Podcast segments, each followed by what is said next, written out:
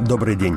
Это «Атлас мира». Еженедельный рассказ о жизни, людях, событиях, конфликтах, фактах и тенденциях, связанных с происходящим в основном за пределами России и Северной Америки. С вами Александр Гостев.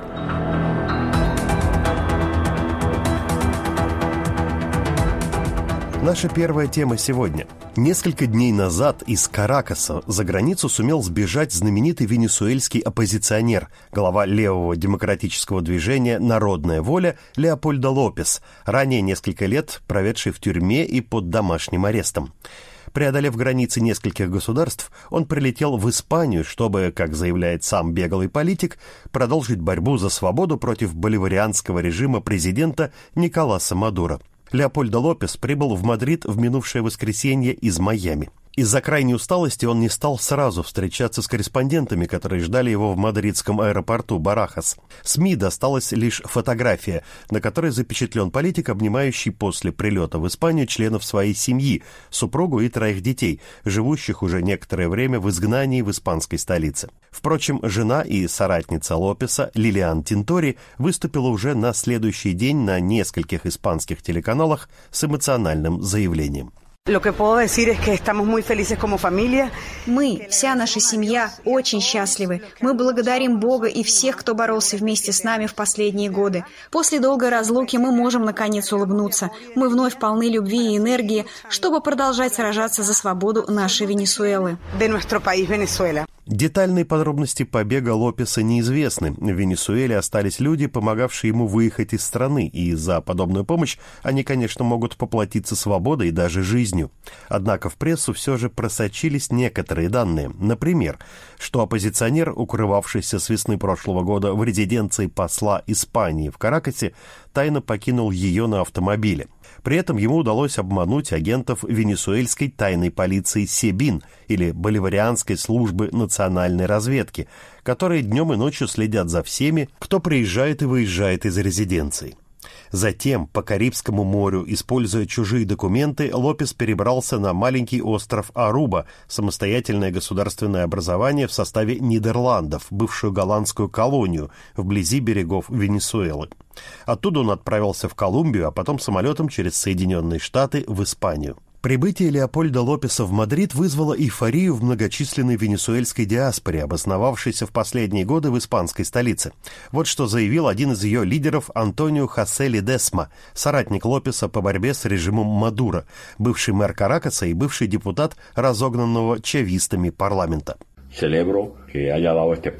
Я приветствую этот шаг Леопольда Лопеса, поскольку знаю, как тяжело человеку переживать свое бессилие, сидя в четырех стенах. На свободе, хотя и в изгнании, он сможет возобновить борьбу. Важно, что мы сможем объединить усилия, чтобы добиться главной цели нашей борьбы — свободы Венесуэлы. Мы знаем, что творится в стране. Речь идет о наркотирании. В Венесуэле правит мафия. Для 49-летнего Лопеса, лидера оппозиционной левоцентристской партии «Народная воля», это уже второй побег от Сибин, военнослужащих, которые обучают кубинские и, как утверждает испанская пресса, даже и российские спецслужбы. В первый раз обмануть мадуровскую охранку ему удалось в конце апреля прошлого года, когда он ускользнул из-под домашнего ареста и в поисках международной защиты перебрался в упомянутую посольскую резиденцию Испании. А до этого Лопес более четырех лет просидел в пользующейся страшной репутацией военной тюрьме в Каракасе, которая называется Рамо Верде. Экономист по образованию, интеллектуал, политический лидер, бывший мэр одного из столичных муниципалитетов, лауреат многих международных премий, в том числе премии Андрея Сахарова, Леопольдо Лопес был осужден почти на 14 лет лишения свободы по обвинению в банальном бандитизме, а именно за поджог и убийство, якобы совершенные им в 2014 году. В тюрьме Лопес содержался в одиночной камере, подвергался издевательствам и пыткам, тяжело болел. К нему, человеку верующему, даже не допускали священника. Не помогало Лопесу и то, что он является прямым потомком Хуаны Боливар, родной сестры Симона Боливара, отца венесуэльской независимости, возведенного нынешним режимом в ранг полубога. Абсурдные обвинения и тяжкое наказание вызвали волну протестов правозащитных организаций венесуэльской международной общественности. Под их давлением в 2017 году Лопес был освобожден из тюрьмы с формулировкой «по состоянию здоровья» и посажен под домашний арест. 27 октября в Мадриде, наконец, состоялась первая пресс-конференция венесуэльского политика. Леопольдо Лопес возложил на нынешний венесуэльский режим всю ответственность за крайне тяжелое социально-экономическое положение страны, за нарушение прав и свобод народа. Сегодня наша страна разрушена. Во всех ее городах люди стоят в очередях за бензином, за продуктами. Предприятия закрыты. Венесуэльцы – веселый народ, но сегодня на их лицах грусть из-за голода, из-за разлуки с близкими, которые были вынуждены покинуть родину. Пять с половиной миллионов человек уехали из нашей страны, потому что не могли реализовать себя в Венесуэле, не могут ни прокормить семью, ни достать нужные лекарства, не найти работу. Ни для кого не секрет, что президент Николас Мадуро возглавляет антидемократическую и репрессивную систему, связанную к тому же с наркоторговлей. Кроме того, это убийца. Именно по его приказу полиции и полувоенные формирования уничтожают людей. В последние годы ими были убиты не менее 8 тысяч венесуэльцев. Режим превратил некогда процветавшую страну в самую бедную в Латинской Америке. 90% населения живет за чертой бедности бедности. Две трети жителей не имеют возможности питаться три раза в день. И все это не из-за войны или природного катаклизма. Это результат правления преступной клики, которая захватила Венесуэлу и намерена оставаться у власти, несмотря на страдания венесуэльского народа. Вместе с тем Леопольдо Лопес и его соратники подчеркивают, что не намерены навязывать Венесуэле свое правительство, ту или иную партийную программу и ту или иную модель общества.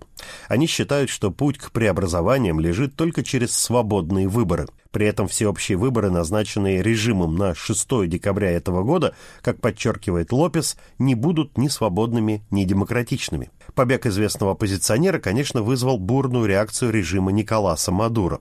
Он обвинил Испанию в пособничестве Лопесу и задержал нескольких сотрудников испанского посольства в Каракасе, венесуэльских граждан. За это режим тут же получил дипломатическую ноту из Мадрида и вынужден был отпустить всех задержанных. Это «Атлас мира» и с вами в студии «Радио Свобода» его автор и ведущий Александр Гостев. Пандемия COVID-19 продолжает испытывать на прочность всю планету, не делая никакого различия между бедными и богатыми государствами. Общее количество выявленных случаев заражения по всему миру скоро достигнет 44 миллионов, а число вызванных новым коронавирусом смертей давно превысило 1 миллион 160 тысяч. Россия, Соединенные Штаты или страны Европы отчаянно пытаются сдержать вторую волну COVID-19, вводя все новые обременительные ограничения и правила. В то же время инфекция почти не затронула австралийский континент. За все месяцы пандемии здесь заразились менее 28 тысяч человек, число же умерших чуть более 900. Как правительству Австралии во главе с премьер-министром Скоттом Моррисоном удалось остановить распространение болезни? Чем карантин в Австралии отличается от всех остальных? И что думают о происходящем сами жители этой 25-миллионной страны, которым 2020 год пока приносил скорее одни бедствия, если вспомнить катастрофические природные пожары прошлой зимы, о которых весь мир только и говорил когда-то, но затем забыл. 26 октября власти Австралии объявили, что Мельбурн, второй по величине город страны и бывший главный на континенте очаг болезни, наконец выходит из карантина.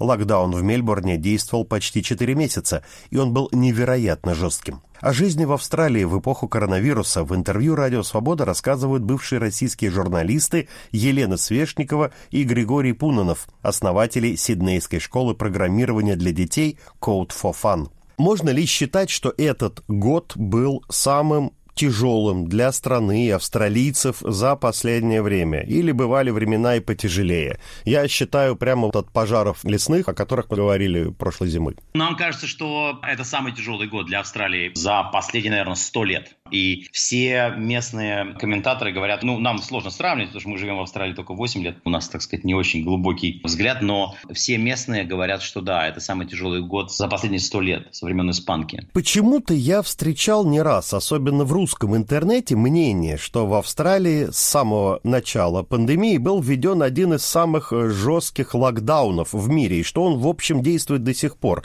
Это правда? Это частично правда, потому что в Австралии действительно был введен один из самых жестких локдаунов в мире, и он действительно был введен очень рано. И в этом смысле австралийцы сделали очень правильно, потому что, ну, сейчас практически здесь коронавируса нет. Мы живем в Сиднее, и мы практически вернулись к нормальной жизни в июле после этого локдауна. Локдаун был где-то с марта по июль. Всю вторую школьную четверть, э, здесь учебный год начинается с февраля, и поэтому с апреля по июль это вторая школьная четверть. Всю вторую школьную четверть все дети сидели дома, все сидели дома, в принципе, за исключением сотрудников полиции и, и врачей. Город был абсолютно пустой, не работало ничего. И самое интересное, что все этот локдаун соблюдали. И я думаю, во многом поэтому так быстро удалось как бы выкарабкаться.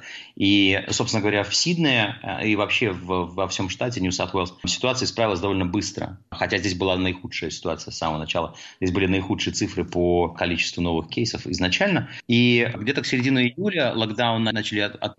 Если а, сравнивать локдаун, который был с самого начала, и локдаун, который потом ввели в Мельбурне, в Мельбурне локдаун, конечно, был намного серьезнее. Там ввели комендантский час, там реально можно было от дома отходить метров на 200-300. Полиция огородила кордонами э, несколько социальных э, домов, в которых была наибольшая вспышка зарегистрирована. И, в принципе, первый локдаун был, скажем так, жесткий, но очень э, вполне себе нормальный. Я, например, бегала по утрам, можно было нормально выходить в магазин то а, для Мельбурна вот второй локдаун во время второй волны во многие дома привозили продукты, то есть они вообще не могли выходить. И а, я думаю, что вот второй локдаун в Мельбурне, он уже, наверное, было пожалуй, наверное, самый жесткий, о которых я когда-либо читала. Какие наказания и штрафы сейчас предусмотрены в Австралии за нарушение карантинных мер? Штрафы есть как адресованные э, людям, то бишь персональные, индивидуальные штрафы. Сейчас их как таковых практически нет и не взимаются, но они были в размере около трех тысяч австралийских долларов, где-то в районе двух тысяч американских долларов. Если это нарушал а, режим локдауна во время первого локдауна. А сейчас больше штрафы адресованы в сторону бизнеса. Например, бизнес обязан иметь а, вот этот QR-код, и если, например, ты маленький ресторан или кафе, и посетитель находится у тебя больше 15 минут, то посетители обязаны регистрироваться в твоем месте. То есть ты не можешь прийти ни в парикмахерскую, ни в ресторан, а, ни куда-либо больше, чем на 15 минут и не зарегистрировать себя через этот QR-код. Если бизнес это не соблюдает, бизнес штрафует. Минимальный штраф это 5 тысяч австралийских долларов, ну примерно 3,5, наверное, тысячи американских долларов. Более того, а, были показательные случаи, когда у бизнеса, у кафе отбирали лицензию, закрывали а, за то, что кафе не использовало QR-коды и неправильно расставляло столики. То есть наказание сейчас больше э, адресованы, штрафы больше адресованы бизнесу, чтобы бизнес подстегивал посетителей соблюдать правила. Social distancing, вот мы, например, как малый бизнес, мы обязаны сажать студентов на расстоянии полутора метров. Помещение должно быть соответствующее. Мы обязаны передавать местным советам списки, кто нас посещает. И, в принципе, если ты один раз пропустил, как бы ничего, но, в общем, а, насколько я и по, по нам сужу, как, как малый бизнес, и по всем остальным, а, с кем мы взаимодействуем, все стараются соблюдать. Все немножечко думают, ну, что это даст, что это даст, как всегда, но все стараются соблюдать, это правда. Границы страны закрыты на въезд и выезд, насколько жестко? Жестко. У нас э, старший сын э, собирался и собирается уезжать в Европу, и первый раз его не выпустили. Границы закрыты. Чтобы выехать из Австралии, ты должен получить специальное разрешение. Разрешение это получить не так просто. Например, первое его обращение ему отказали. На второе обращение согласились. То есть ему дали а, разрешение на выезд. Вопрос въезда очень сложный, поскольку все газеты газеты пишут каждый день практически слезоточивые истории про то, как люди, австралийцы, австралийцы не могут вернуться в страну, начиная чуть ли не с марта. Вот, из-за того, что в стране введено ограничение на въезд. Еще до недавнего времени это было не больше 400 человек в Сидней, не знаю, как в других штатах, в день. А, соответственно, если ты не попадаешь в эти 400, соответственно, твой рейс откладывается, откладывается, откладывается. И, в общем, вопрос возвращения пока стоит очень так э, напряженно. Газеты об этом много пишут. А для того, чтобы получить разрешение на вылет, нашему старшему сыну Глебу нужно было сказать, что он летит дольше, чем на три месяца. То есть, когда ты летишь дольше, чем на три месяца, правительство говорит, хорошо, а, окей, тогда как бы а, мы тебе разрешаем улететь. Григорий и Елена, я вообще хочу спросить, в Австралии введены, в общем, такие же ограничения? Я не о жесткости, а о как бы системе их говорю, как в России или в странах Европейского Союза? Или есть еще плюс какие-то местные э, специфические особенности? Тот локдаун, который, например, сейчас был в Мельбурне, шестинедельный, он был намного серьезнее, намного сильнее и намного жестче. Люди реально не выходили из дома, комендантский час, все было закрыто, абсолютно все. Если существует какая-то э, закрытая и отдаленная община, поселок где-нибудь в австралийской глубинке, куда никто не приезжал, откуда никто не уезжал, все равно у них там все закрыто, они не ходят в местный бар, а у них там нет э, работающего спортцентра, все равно так же, как и в большом городе? Нет, например, когда Мельбурн был полностью закрыт, сам Сидней жил вполне себе уже нормальной жизнью. Да, тут как бы каждый штат решает ведь э, по-своему. И в каждом штате разная ситуация. Например, в тот момент, когда в Виктории был жесточайший локдаун, во всех остальных штатах все работало, все бары, рестораны, спортивные мероприятия, все было. Но границы между штатами в таком случае должны были как-то контролироваться? Да, границы закрыты. закрыты. Границы закрыты. То есть внутренние а... австралийские границы между административными образованиями разными, между штатами? Да, совершенно верно. И это было причиной больших политических дискуссий здесь, потому что, например, у нас есть такой большой штат Квинсленд со столицей Брисбен. Правительство Квинсленда решило, что они закрывают границы от всех и закрывают закрыли границы от всех. Они до сих пор закрыты. И как бы премьер-министр не, так сказать, не ругался на, на премьера штата Квинсленд, а они из разных партий. Глава штата Квинсленд... Не открывает границы до сих пор. говорит, что у нее есть свои избиратели, и она о них заботится. Поэтому премьер-министр Австралии может и дальше ей советовать, но она будет придерживаться своего мнения. В целом хотел спросить о том, как вели себя в последние месяцы власти страны, потому что везде, в каждой стране, их, конечно, сейчас критикуют. Кого-то за излишнюю жесткость, кого-то, наоборот, за мягкость, но в большинстве случаев за глупость, за неготовность, за бессистемность принимаемых мер, за так называемый ковид-идиотизм и так далее. Что можно сказать об отношениях общества австралийского и власти, как э, федеральной, так и власти штатов за последние последние месяцы вот этого 2020 года? Когда только все начиналось, безусловно, а, власть сильно ругали за идиотизм и непоследовательность в принятии решений.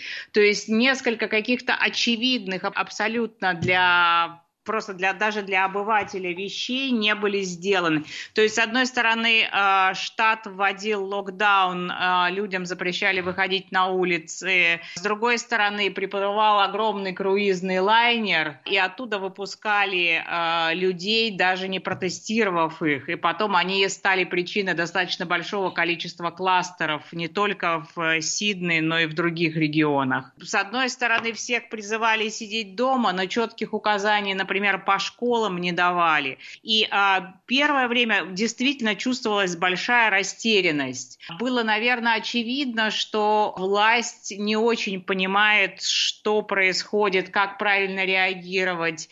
Хватался опыт из европейских стран, откуда-то еще. Но, а, сказав это, очень быстро власть австралийская поняла, что нужно делать. И надо сказать, что та экономическая большая поддержка, которая сразу начала оказываться, во многом сыграла очень решающую роль того, что люди не боялись оставаться дома и находиться дома, не боялись потерять работу, потому что столько денег было закачано и через социальные службы, и через бизнес как таковой, что у людей не было страха, что если они вот их просят остаться дома, то все, это вот э, что-то такое. То есть за исключением того, что ты оставался дома, очень много людей продолжали получать практически сопоставимую зарплату, и это компенсировалось и бизнесу, и людям, у которых, допустим, не было работы.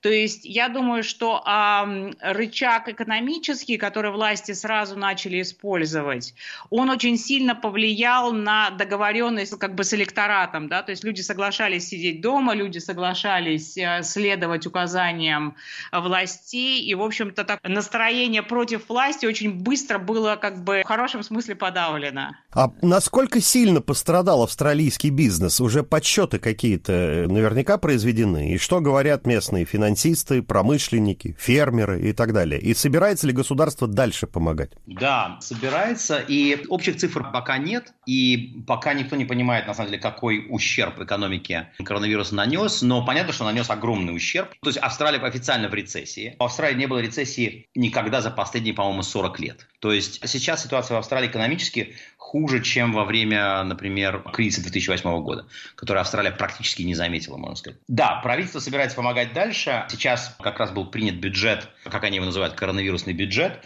который рассчитан на огромное количество инвестиций инфраструктурных, огромное количество строек, огромное количество инфраструктурных проектов, огромное количество социальных проектов. Понятно, что правительство сильно надеется на то, что это как бы подстегнет экономику и начнет экономика снова набирать обороты. Тем бизнесам, которые продолжают а, нести убытки, таких бизнесов много, и они связаны в основном все с а, международными отношениями, потому что границы закрыты, и все бизнесы, завязанные на международные отношения, они все лежат лежат авиакомпании, туристические бизнесы, университеты, в которые 30% э, иностранных студентов приезжало всегда. И можно дальше перечислять. Как бы все, все бизнесы завязаны на туризм, все в ужасном положении, безусловно. Сейчас в мире очень сильно выросли по понятной причине такие антикитайские настроения, потому что и вирус пошел э, из Китая, безусловно, неважно, мы не знаем, там, сбежал он из лаборатории или просто он э, появился с рынка, где вот ели этих диких животных. И Австралия при этом, конечно, по-прежнему и всегда была ближайший союзник Соединенных Штатов, а американо-китайская, по крайней мере, вот эта торговая война, переросшая в политическую, она набирает, безусловно, обороты, а в Австралии что-то такое заметно с учетом того, что Австралия это вот страна действительно одна из ведущих в э, Тихоокеанском регионе. Да, Австралия оказалась очень тяжелой ситуации с точки зрения политической, потому что, с одной стороны, Китай а, это главный торговый партнер Австралии, и австралийская экономика на 100% зависит от китайской экономики с одной стороны. С другой стороны, да, Америка – это главный политический партнер. И когда у тебя, с одной стороны, главный экономический партнер ругается с твоим главным политическим партнером, ты находишься как между молотом и наковальней. И в этом смысле австралийское правительство, э, оно как бы пытается лавировать между этих двух большого молота и большой наковальни. Но на самом деле падение экспорта в Китай австралийского сейчас очень сильно, потому что основной конфликт, который начался, э, он начался с того, что э, Австралия была одной из первых стран, которая поддержала американскую инициативу по независимому расследованию, как Китай представлял миру коронавирус, когда у них них это все начиналось. И эту комиссию возглавляет бывший премьер Джулия Гиллард. И, собственно говоря, после этого у Австралии и Китая начались достаточно серьезные разногласия, именно экономические, начиная от того, что Китай ввел повышенные пошлины на ввоз австралийской пшеницы. С одной стороны, одни за другим стали отказываться а, китайские компании от австралийского вина, мяса. То есть здесь постоянно об этом что-то пишут. И это, в общем-то, была горячая тема еще пару месяцев назад, когда просто стороны обменивались очень такими жесткими репликами, после которых было видно, что уже, в общем-то, практически невозможно восстановить отношения. Сейчас падение экспорта, оно действительно ощутимо, а, и прямо абсолютно видно и по студентам китайским, которых здесь было очень много, которые сюда не едут. Начиная с того, что Китай начал активную пропагандистскую кампанию о том, что в Австралии небезопасно. И это как бы официально. Да, но вот э, такой ксенофобии антикитайской нет, здесь нет. Как лично вы переживаете и переживали это время? И как все происходящее поменяло вашу собственную жизнь? Ритм жизни, образ мысли, я не знаю, там, в общем, все. Потому что все мы изменились. 2020 год прошелся по всем. Мне а, очень понравился и до сих пор нравится ограничение на social distancing, потому что когда люди к тебе близко не подходят, это просто прекрасно. То есть когда в магазине никто не дышит тебе в спину и где-то еще, мне кажется, что вообще вот соблюдение social distancing должно быть просто... Вообще-то это как бы нормальная человеческая практика соблюдать а, какое-то внутреннее пространство другого другого человека. И самый большой стресс, конечно, был с бизнесом, потому что до коронавируса мы оперировали в 35 а, разных школах, обучая программированию детей с 1 по 11 класс в 35 школах Сиднея, передвигаясь практически по всему городу с нашей командой учителей, работая 6 дней в неделю. Где-то примерно мы учим 1600 детей постоянно. Это наши постоянные ученики, которые разбросаны вот по 35 разным школам. Сиднея с севера на юг, а, из запада на восток. Сидней очень большой город географически. И когда ударил локдаун, понятное дело, что нам пришлось перевести все наши классы, а это около 100 классов в неделю, все классы в Zoom, единомоментно. И, в общем, это был, конечно, такой мега-стресс. Понятное дело, что нужно было адаптироваться и учителям, и, и родителям, и ученикам, и, и всем. Но как только и дети, и родители, и мы а, поняли, что да, в Zoom можно прекрасно учиться, и можно принципе, управлять классом из 10 человек, и, и даже дети могут не перебивать друг друга, и, и даже можно какую-то минимальную дисциплину выработать. И под конец локдауна мы поняли, что наши Zoom-классы, они даже, может быть, продуктивнее, чем, чем классы очные, потому что дети больше внимания уделяют процессу написания кода, они больше концентрируются, они меньше болтают между собой. То есть в этом был даже какой-то удивительный а, позитивный момент. Напомню, что беседовал я с живущими уже 8 лет в Австралии бывшими российскими журналистами Еленой Свешниковой и Григорием Пуноновым.